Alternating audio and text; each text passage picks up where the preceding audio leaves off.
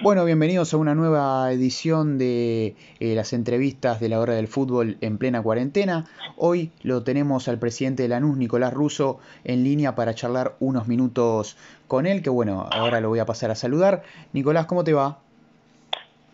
¿Cómo va? Buenas noches, un placer hablar con ustedes. ¿eh? Bueno, el placer es nuestro. Y bueno, primero que nada, preguntarte cómo estás, cómo estás viviendo estos días de cuarentena obligatoria. No, la verdad que es algo nuevo, ¿no? Algo impensado vivirlo. Creo que estamos viviendo una película de terror por todo lo que está pasando en el país y, y bueno, y la verdad que experiencia nueva. A ver, dentro de todo, en mi casa estoy con mi hijo, mi hija y mi señora. Una hija me falta porque está viviendo en pareja con su novio. Pero bueno, eh, por un lado aprovechando el tiempo que no tengo en épocas normales de convivir con ellos, ¿no?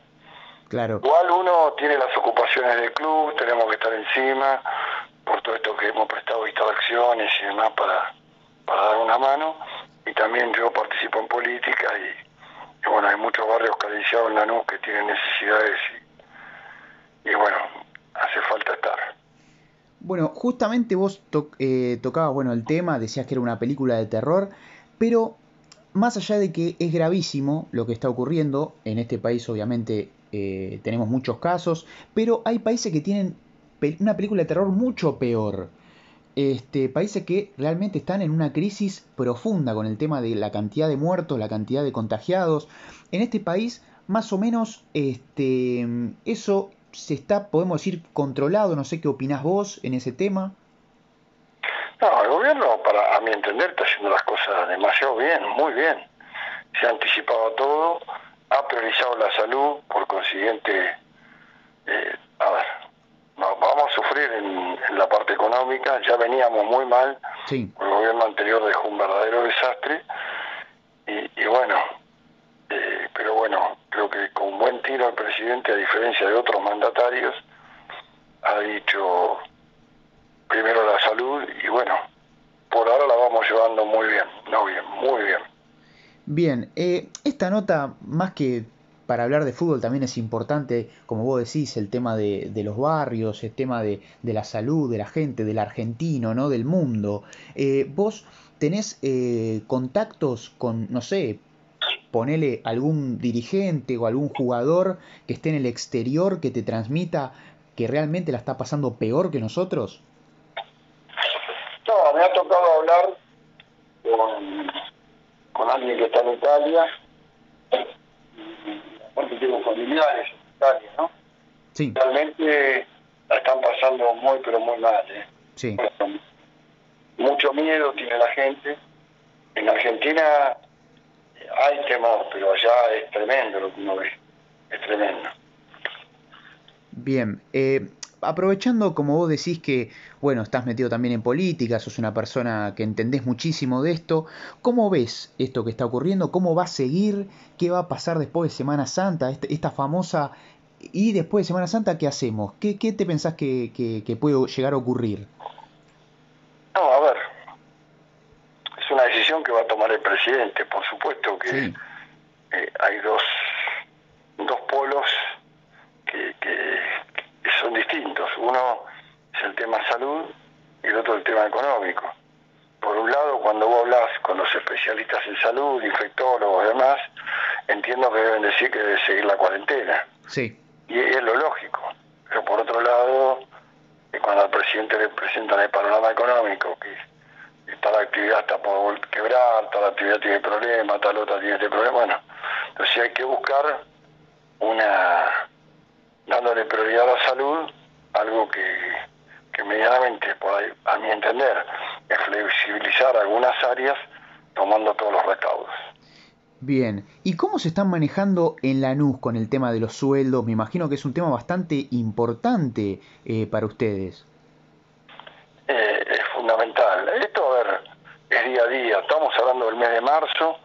Nosotros el día de ayer pagamos los sueldos de, del personal, de los docentes, y nos queda todo fútbol que lo vamos el martes, miércoles que viene.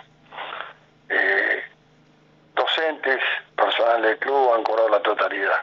Bien. Y, jugadores y parte de técnico de amateur, juvenil, a ver, yo te cuento esto, el club sí. tiene 660 empleados en total, contando plantel profesional y todo. Sí. De los cuales 645 van a cobrar la totalidad y hay 15 que son jugadores profesionales y parte del cuerpo técnico que van a cobrar hasta 300 mil pesos. Después el saldo que quede nos vamos a sentar y lo vamos a arreglar más adelante. O sea, en, eh, perdóname Nicolás, a ver si entendí. Esos esas personas que van a cobrar esa cantidad fue, eh, o sea, ya charlaron con ellos sobre esto, es un tema consensuado. Sí, sí, todavía no está determinado el monto porque si tenemos para pagar un poco más también lo vamos a hacer, pero será 350, 300, 400 y el saldo después lo arreglamos. Sí, sí, no hay problema. Bien, eh, y la gran pregunta es si esto sigue, ¿no? ¿Cómo, va, cómo van a, poder continuar los clubes? Seguir va a seguir. Ahora, ¿cómo sigue? No sé. Si podemos empezar a entrenar, si va a haber fútbol a puerta cerrada. Pues eso te digo, es día a día. Ahora vamos a solucionar marzo, que ya estábamos o hablado. Bien. Para el mes de abril, que se paga en mayo, la televisión es muy probable que pague el mes de mayo, que siempre se paga mes en curso que ver qué recaudamos de cuota social, porque bueno, tenemos débito automático, lo que recaudamos de colegio, que también es débito automático, y, lo que nos transfieran, ¿no? Bien. Eh, eso lo vamos a ver ya para fin de abril, medianamente, cómo hacemos frente a los soldadores. O sea, eh, el hincha igualmente va a pagar la, su cuota social. nosotros le hemos pedido ayuda en este momento tan delicado, porque el club está cerrado tenemos que dar una mano acá a los vecinos de la luz por el tema de esta pandemia que tanto desastre está haciendo. Y, bueno, el club eh, se ha puesto a disposición de, del municipio, de la provincia y de la nación. ¿no? Bien, eh, perfecto. Pedimos la colaboración de los socios que sigan bancando la cuota. Bien, eh, ya en la parte final, para agradecerte, em, vos que obviamente sabes muchísimo más, quiero que tanto a nosotros como a todos los que van a escuchar esta nota, que esperemos sean muchos, eh, esclarezcas un poco el tema del fútbol. Se habla que puede volver, que no va a volver después de las vacaciones, antes de las vacaciones, que en mayo, que puertas cerradas, abiertas. ¿Qué es lo que se sabe a esta hora del fútbol? es imposible esclarecerlo. primero los planteles tienen que volver a entrenar. Necesitas mínimo 20 días, un mes para acondicionar los planteles por el parate este que hubo. Sí. Y, después, bueno, hay que esperar a ver qué pasa con el tema sanitario. Bien. todo lo que te digan es todo un invento. Claro, o sea, eh, todavía cuándo podrían volver los clubes a entrenar ni siquiera se sabe. Calcula que no sabe qué va a pasar mañana. Claro. Eh, ¿cómo, ¿Cómo puede calcular de comer en dos meses? Seguro. No puede, no se puede. Seguro que sí. Eh, en el tema del torneo, porque mucho se habló si se iba a suspender la Copa de Superliga, si se iba a quedar hasta ahí, eh, la, idea Es, la idea es seguirla. Lo mismo, esperar a que se reanude. Hoy FIFA bajó línea de extender los contratos hasta que se terminen los torneos. FIFA bajó línea para que se terminen los torneos. Claro. Entonces, eh, hay que esperar, hay que esperar, no nos volvamos locos. Cuando arranquemos a entrenar, ahí ya van a empezar a tomarse decisiones. Y eh, bueno, el tema de más metiéndome en el plantel, el, el cuerpo técnico le ha dado a sus jugadores una especie de, cronograma de entrenamiento, me imagino, para que los jugadores puedan hacer en sus, en sus casas. Sí, totalmente. Pero bueno, no es lo mismo el trabajo en tu casa. Seguro. Y el trabajo en, el club, con un grupo y demás, ¿no? Entonces, bueno, pero hay que zanjar esto, por eso te decía que necesitas mínimo 20 días, un mes, mínimo, ¿eh? para volver a empezar la práctica del fútbol.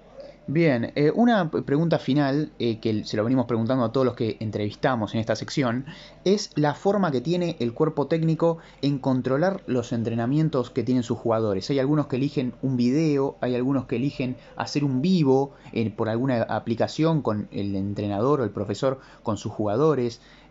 ¿Cuál es el método que toma el cuerpo técnico de la NUS para controlar que los ejercicios de los jugadores se hagan en sus casas? Si es que lo toman ni bien, eh, pero eso es un tema que no me voy a meter, es el profe Lucas Viva y su el día que lo controla. No, no quiero okay. Okay, opinar. Perfecto. Bueno, Nicolás, eh, ah, me, me, y me acordaba, después de la Copa de Superliga, eh, sigue la idea de que Superliga no, no esté más. No, Superliga ya no está más. Ah, ok. Está se está disolviendo y el torneo que viene ya estamos todos en AFA. Bien, perfecto. Bueno, Nicolás, eh, agradecerte estos minutos, gracias por, por bueno, eh, por este momento, por esclarecernos muchísimas cosas y bueno, será hasta cualquier momento, muchísima suerte también para vos. No, el agradecido soy yo y a disposición para cuando gusten. ¿eh? Abrazo enorme. Un abrazo.